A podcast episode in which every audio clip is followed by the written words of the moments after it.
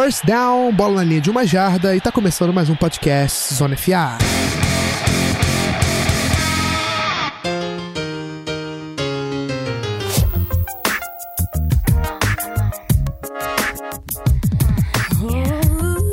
Pois é, meus amigos, estou de volta novamente para mais um podcast Zona FA. Seja bem-vindo, boa tarde, bom dia, boa noite. Meu nome é Guilherme Beltrão. Estamos aqui para mais um episódio de Season Preview. Já que, né, é Season Preview que você quer, então toma!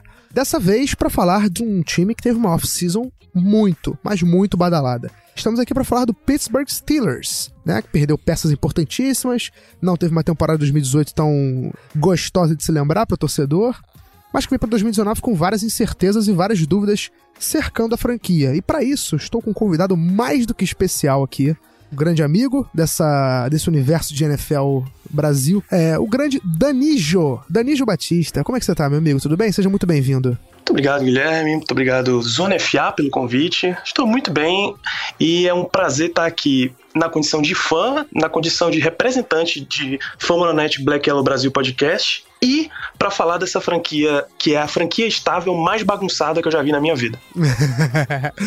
Ah, bom, saiba que a admiração é mútua, tá? E é isso, o Steelers é muito bem definido, a franquia estável mais bagunçada de todas. Bom, antes da gente começar para valer o Season Preview, vamos aos recadinhos e eu volto já já.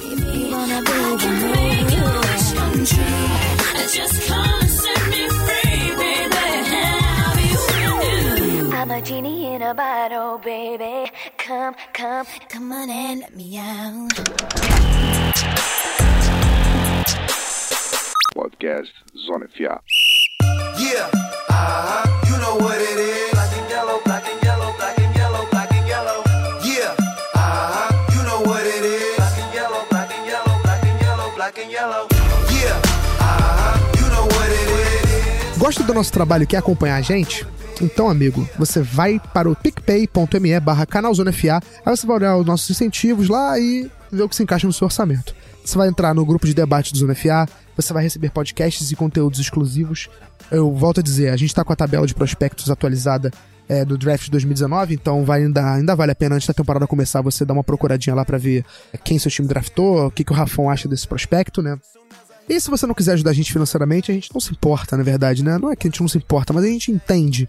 É, você pode ajudar a gente de outras maneiras, né? Espalhando a palavra do Zona FA através do compartilhamento do, do podcast. Está disponível em todas as plataformas de podcast conhecidas: do Spotify, Deezer, Google Podcast, enfim. Todos os lugares que você achar que o Zona FA está, ele estará. Um review também de 5 estrelas é muito bem-vindo, né? Se você puder no iTunes chegar lá e dar 5 estrelinhas pra gente, botar seu comentário, é, dar essa moral pra gente, a gente agradece muito. Se você quiser outra forma de ter acesso ao conteúdo do Zona FA, especificamente falando do, Season Preview, você pode entrar no nosso Medium, medium.com.br canal Zona FA e acessar os textos que serviram de base para esse podcast, falando sobre a temporada de 2018 e projetando a temporada de 2019.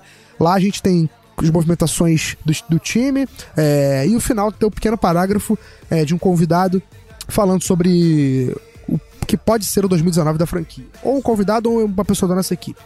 É isso. Bom, passados os recadinhos, vamos ao bloco único do Season Preview do Pittsburgh Steelers, falando sobre a temporada dos Metalúrgicos de 2018 e projetando 2019. Volto já.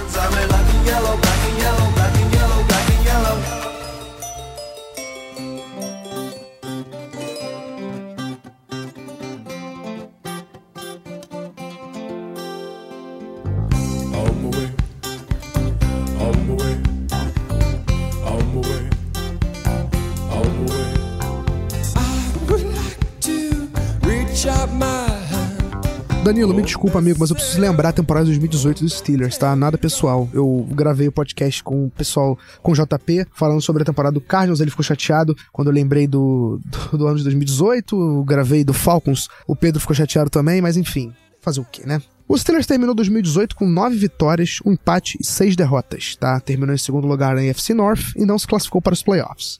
É, de destaque individual, é, eu coloquei três jogadores do ataque, né, o Big Ben Roethlisberger, 5.129 jardas, 34 touchdowns e 16 interceptações. Não foi um dos melhores anos do Big Ben, mas de qualquer forma passou de 5 mil jardas, teve 34 touchdowns, podia ter tido um pouquinho menos de interceptações, mas enfim, foi um dos destaques desse ataque. É, o MVP do time no ano é, foi o wide receiver Juju Smith-Schuster, teve 111 recepções, 1.426 jardas recebidas e 7 touchdowns. Esse aí jogou muito. E para terminar o, destaque, não vou usar o Antonio Brown, Eu coloquei o James Conner. É, teve quase mil jardas, né? 973 jardas corridas e 12 touchdowns pelo chão. Uma ótima temporada do James Conner, assumindo o papel de running back titular dessa equipe dos Steelers. E na defesa eu, eu destaquei o TJ Watt, defensive end, que teve 13 sacks e meio e 12 tackles for loss. Temporada bastante produtiva do irmão do JJ Watt, por que não, né? Agora, de coaching staff, começando as mudanças que aconteceram nessa off-season, o Mike Munchak, que era o coordenador de linha ofensiva, né? Foi pro Broncos e no lugar dele entrou o Sean Sarrett. Ed Faulkner assumiu o lugar de running back coach no lugar do James Saxon. O técnico de linebackers também teve mudança, né? O Joey Porter não é mais o técnico de linebacker, agora quem vai ser o técnico de linebacker é o próprio defensive coordinator, né? O Keith Butler. E o Terry Austin, que era do Bengals, foi do Lions também, é o assistente de defesa barra secundária, assistente senior desse setor. Essas são as mudanças no coaching staff dos Steelers. É, na free agency, o Steelers perdeu muitas peças, mas antes de falar das perdas, eu vou falar das chegadas. É, foram três contratações de peso para os Steelers nessa temporada. Foram vários jogadores que também foram contratados ao longo do ano, ao longo da off-season, mas que não tiveram tanto impacto quanto esses três que eu vou falar agora, né? O primeiro deles eu coloquei o linebacker Mar Mark Barron, que era safety na, em 2012, quando foi escolhido no draft, foi escolhido de primeira rodada do draft, não funcionou como safety, foi jogar como linebacker, rendeu muito bem em é, Los Angeles, no, com o Rams, jogou Super Bowl no passado, mas acabou seu contrato, ele foi para os Steelers para jogar de linebacker. É, o Dante Moncrief, wide receiver, também chega, é, o Mark Barron chegou por 12, dois anos e 12 milhões por ano. O Dante Moncrief, dois anos e 9 milhões. É, desculpa, na verdade o Mark Barron chegou por 12 milhões em dois anos, né? Não chegou por 12 milhões por ano, pelo amor de Deus. É, o Dante Moncrief, no- 9 milhões em dois anos. E a última contratação de peso foi o Steven Nelson, é, corner, ex-Kansas City Chiefs. Três anos de contrato, 25 milhões de dólares, 7 milhões e meio garantidos. Agora para as saídas, né? O Livion Bell assinou com o Jets, né? Depois de segurar, de, de ter feito holdout e não jogar a temporada de 2018 é, com os Steelers, ele foi pro Jets. O wide receiver Antonio Brown foi trocado para o Oakland Raiders. O end Jesse James assinou com o Detroit Lions. O linebacker LJ Ford assinou com o Detroit Lions também. E o tackle Marcus Gilbert, jogador de linha ofensiva, foi para o Cardinals, também trocado, assim como o Antonio Brown. No draft de 2019, os Steelers fez um trade-up, foi para a décima escolha, pegou o Devin Bush na primeira rodada, o linebacker de Michigan. É, eu não vou falar todas as escolhas, mas foram ao todo nove escolhas de draft dos Steelers no ano. É, incluindo três escolhas de sexto round, nenhuma escolha de segundo round e duas de terceiro. Um draft bem movimentado dos Steelers. Enfim, passado 2018, agora vamos falar de 2019. Vou começar pela defesa dessa vez, Danilo. Como é que você vê esse setor dos Steelers indo para 2019? É, a gente sabe que tem talento lá, né? Acho que finalmente os Steelers vão conseguir suprir a perda do Ryan Shazier é, com o Devin Bush. E, enfim, duas das três contratações da Free Agents que eu citei foram de defesa, né? Então, como é que você está vendo esse setor para 2019? Você acha que o Steelers vai. Não foi um dos melhores anos dos Steelers defensivamente no ano passado. Como é que você está vendo esse setor para 2019? Você acha que o Steelers vai voltar a ter uma defesa forte, intimidadora, como nos outros anos? Primeiro que as movimentações, as contratações, elas mostram um desejo dos Steelers de resolver questões pendentes. No ano passado, o Ryan Shazier já tinha já ficou a temporada inteira fora com, com aquela lesão seríssima que ele teve, e a única movimentação que tinha sido feita foi a contratação de John Bostic para jogar ali no lugar dele claramente não deu certo e o front office foi bem pressionado para resolver de uma vez essa situação. Então, para posição de linebacker, duas movimentações fortes foram feitas. A contratação do Mark Barron, você mencionou, e uma troca da escolha 20 para a escolha 10 para selecionar o Devin Bush, que eram escolhas no top 10 do Steelers já não fazia, sei lá, mais de 10 anos, 15 anos. Era uma coisa que não existia há muito tempo. A segunda grande afirmação que o Steelers resolveu fazer para a defesa foi a contratação do Steven Nelson. É um jogador de altíssimo nível. Olha, no ano passado ele foi um dos jogadores que mais cedeu jardas em recepção de toda a liga, enquanto jogava ainda no Kansas City Chiefs. Mas o, o salário que ele recebeu é o maior salário dado a um free agent contratado pelos Steelers na história da franquia. Então é realmente o time que está dizendo: olha, a gente está investindo para tentar resolver as nossas pendências. O Steelers tem um, tem um histórico recente de ou ele já pega jogador com talento para secundária especificamente, ou então ele não consegue desenvolver. contratar o Steven Nelson é uma, é uma afirmação de que Art Burns, que foi uma escolha de primeira rodada, que já não teve a, a sua opção de quinto ano ativada, time já, não, já tá afirmando que não deu certo e vai seguir em frente à vida sem ele, mesmo que ele ainda esteja no elenco, que ainda é uma opção barata. Então, o time tá tentando forçar para que resolva-se logo todas as pendências do time. E as duas grandes eram um cornerback para jogar junto com Joe Hayden, provavelmente vai precisar de mais um muito em breve, porque Joe Hayden não vai durar para sempre, e um inside linebacker para substituir o Ryan Shazier. O resto do time é funciona na base da grande mote do Steelers, o grande lema, que é a estabilidade. Se você assistir entrevistas do Mike Tomlin, você vai ver o tempo inteiro dizendo the standard is the standard. Então ele vai manter, vai tentar manter um time no padrão, só que o padrão dos Steelers é muito alto. É isso, muito alto mesmo, né? Ainda mais se a gente olhar a história dos Steelers defensivamente. Enfim, vou nem começar pra não tirar uma lágrima dos seus olhos, amigo. É. Por favor. não foram bons momentos defensivamente pra um time que tá acostumado, né? Quem, quem cresceu na década passada assistindo a NFL sabe do que eu tô falando. É, isso pra não puxar adiante, né? Quando, quando o time tinha Steel Curtain, enfim, não vou ficar falando muito não. Vamos pro ataque agora, né? O ataque que parecia ter assumido. Parecia não, né? O ataque que assumiu esse posto de, de protagonismo nesse time, né? Era o setor, era, era a unidade mais talentosa ainda. Acho que ainda é a unidade mais talentosa desse time, mas que sofreu dois baques é, enormes, né? A perda do Antonio Brown. A saída do Antonio Brown, né, por troca, tava a situação insustentável com os Steelers. E a saída do Livion Bell, indo pra, pra New York através da Free Agency, deixam o time um pouco enfraquecido. Questão do Livion Bell, o James Conner assumiu esse posto parece ter assumido muito bem, né? Agora, a questão do Antônio Brown, a gente vai ver como é que vai ser o Juju Smith-Schuster sendo realmente o wide receiver número um da equipe, né? É, além da perda, óbvio, do Marcus Gilbert, que era um cara que, apesar das lesões, era um jogador bem interessante, né? Um jogador útil demais e muito bom tecnicamente para essa linha ofensiva. É, como é que você tá vendo esse ataque aí do, do Steelers, o Danilo? É, você acha que o time vai realmente sentir muito a falta do Antonio Brown? É, ou então o time já estava pronto para essas perdas? É, pronto, não vou dizer que é muito difícil se preparar para perdas desse tamanho, mas você acha que o impacto vai ser menor da saída de Livion Bell e de, e de Antonio Brown nesse ataque dos Steelers? Cara, é praticamente impossível você substituir a produção que um Le'Veon Bell e um Antonio Brown podem dar pro teu time. Principalmente quando os dois jogam juntos. Você não tem como substituir, ponto. O máximo que você pode fazer é tentar diluir para que vários jogadores cresçam e assim consigam cobrir o buraco que eles deixaram. Mas o, pro ataque dos Steelers, se você olhar todos os grupos do ataque, o time teve que teve a sua mão forçada para se mexer.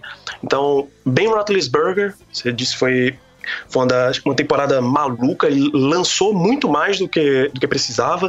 A gente brinca que ele assumiu a posição de coordenador ofensivo dos Steelers, porque o- no ano passado o coordenador ofensivo foi tirado e o treinador de quarterbacks foi colocado na posição. E o time passou muito mais do que correu. Então a gente diz que ele mesmo pegou a carga para ele e ele decidiu quando é que o time corre e quando é que o time passa. Uma, uma formação famosa no ano passado era os Steelers sem running back nenhum no backfield e cinco jogadores prontos para receber a bola. Foi, foi assim, por exemplo, que o Steelers conseguiu ganhar do Patriots na última, na última temporada. Mas então, Ben ele tem um programa de rádio em Pittsburgh e durante a última temporada ele foi criticando vários jogadores. Então, a gente diz que ele foi um dos grandes causadores da- das discussões com o Bell e o Brown.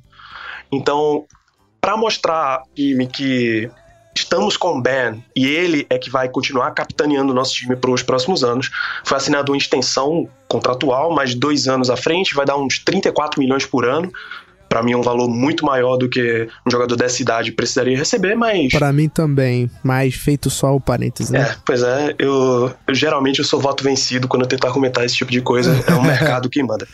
É, então, tá forçado o time tá fechado com Ben Roethlisberger pra frente, mesmo que Mason Rudolph esteja lá disputando, Joshua esteja disputando, a vaga pel- pelos reservas tá lá, mas a titular tá garantida. Running back é claro que abriu esse enorme buraco com o Le'Veon Bell, então o time foi forçado a finalmente entrar na moda da trending da NFL, que é comitê de running backs.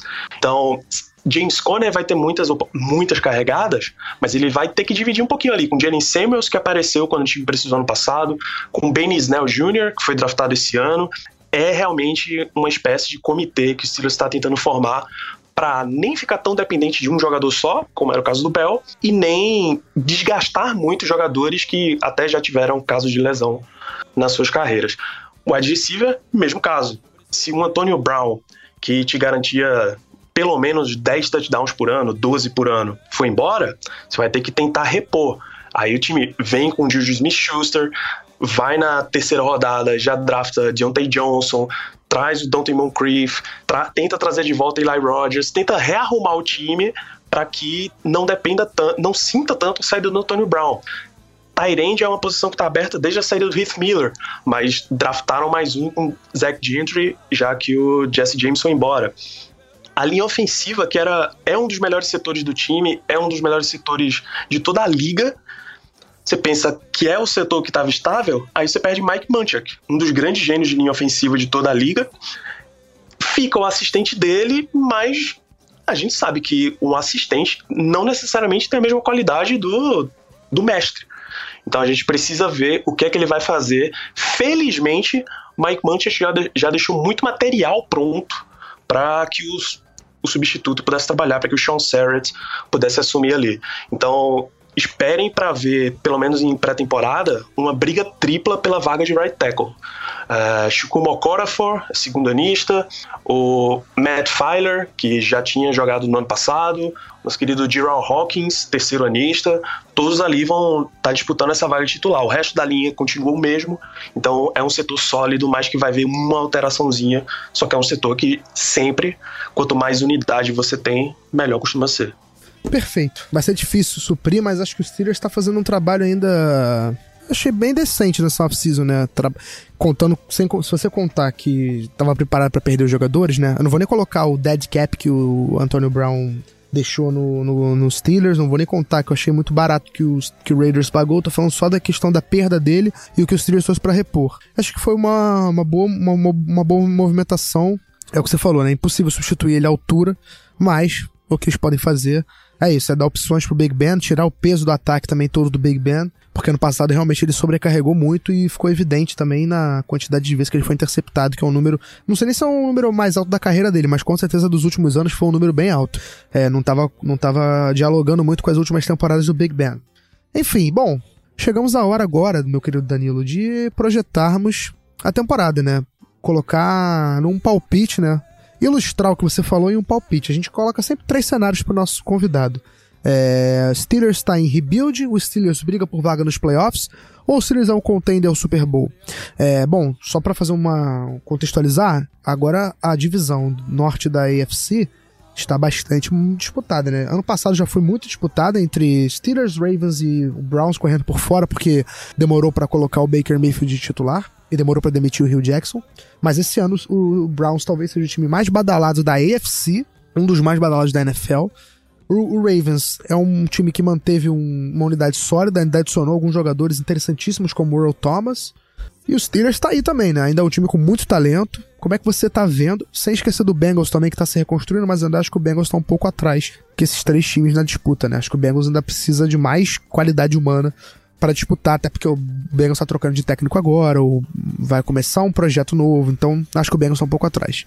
Como é que você vê então essa disputa tripla ou quádrupla, se você quiser adicionar o Bengals, na divisão norte da AFC? E como é que você coloca os Steelers, né? Se tá em rebuild, se tá em briga por playoffs, se é contender.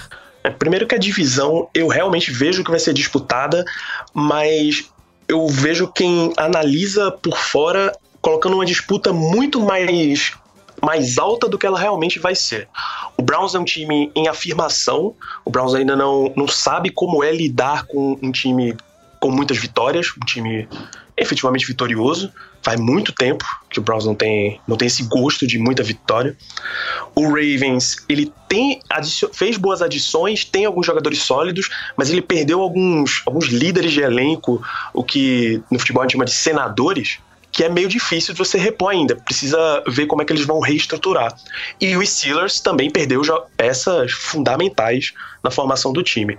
Então eu acho que a disputa vai ser pesada, mas um pouquinho mais embaixo do que está sendo avaliado. E por fim, se no ano passado eu colocava os Steelers na condição de contender de Super Bowl, porque era um time com o- alguns dos maiores talentos de toda, de toda a liga, esse ano, pra mim, é um time que briga por playoffs. Ele tem até boas chances de se classificar, mas eu não imagino um time fazendo uma campanha longa a ponto de título esse ano, não. Pé no chão, então, né? É isso. O que eu não espero é uma temporada com mais derrotas do que vitórias. Entendi. Mike Tomlin nunca teve isso na sua carreira com os Steelers. Então, no mínimo um 8-8, né? Por aí. É bem por aí. Perfeito, eu tô contigo nessa também. Acho que o Steelers vai, vai brigar pros playoffs também, por playoffs, né? É, e às vezes, cara, pode ser que uma mudança drástica, né, de como foi a saída de Livian Bell e Antonio Brown, possa ser positiva, né? A gente viu que o vestiário dos Steelers do ano passado tá- devia estar bem fraturado, né, como a gente chama, devia estar bem dividido, então, quem sabe, com as ervas daninhas fora, né, com os frutos podres fora, quem sabe a gente não espera um Steelers um pouco melhor pra esse ano.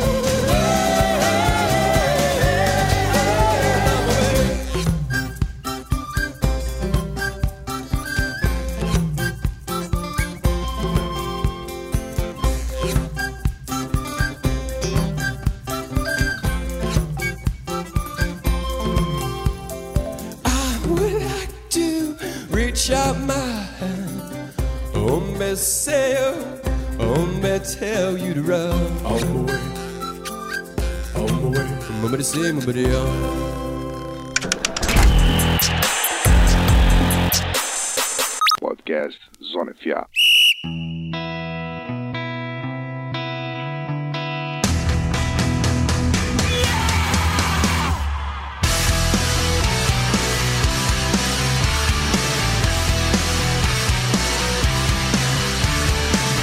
Enfim, chegamos ao fim, viu, amigo? Passou rápido demais, passa rápido sempre, né? Já é curtinho, ainda mais quando a gente tá falando de um time com muito assunto legal, com um amigo, aí passa mais rápido ainda. Então, queria te agradecer, Danilo, mais uma vez.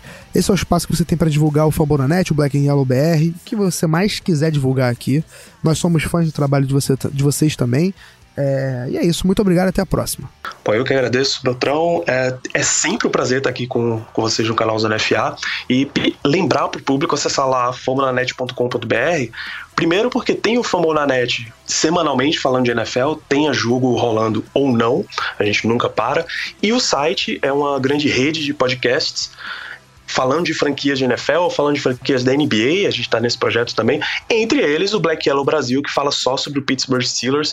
Inclusive, nesses, nesses últimos episódios, a gente tá falando dos técnicos da era moderna dos Steelers. Acho que é uma, é uma série imperdível. Maneiro. Chuck Noll, Bill Cowher e agora o Mike Tomlin. Então, recomendo bastante que o ouvinte do Zona FA vá lá em fomonanet.com.br para conferir. Bom, depois dessa venda maravilhosa, não tem como você não ir, né? Ainda mais com o conteúdo oferecido, cara. Bom, quanto mais história da NFL a gente souber, melhor. Sou um cara que gosta muito de saber da história da NFL.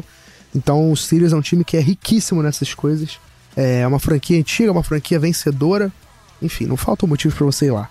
É isso, meus amigos. Eu fico por aqui. Não deixe de acessar nosso Medium para ficar por dentro de novo, novamente, como eu tinha falado, dos textos do Season Preview. Não deixem também de ouvir e consumir os outros Season Previews. É, a gente tá com esse projeto, já tem preview do Tennessee Titans, saiu agora há pouco, saiu do Tampa Bay Buccaneers agora há pouco. Quando esse podcast estiver no feed, provavelmente deve ter saído também do Atlanta Falcons. É, já temos dos, do Chargers, do Raiders, do Broncos, é, temos de- muitos do Bengals da divisão. Enfim, temos muitos, muitos times. Ainda vamos fazer do Browns, falta do Ravens, já tem do Cowboys. Enfim, já fizemos muito, ainda faltam muitos também, que são 32 times, né? 32 season previews, é um projeto bem ambicioso, mas está sendo muito legal de fazer e não deixe de conferir. Beleza? É isso então, galera. Até a próxima, um grande abraço e eu fui!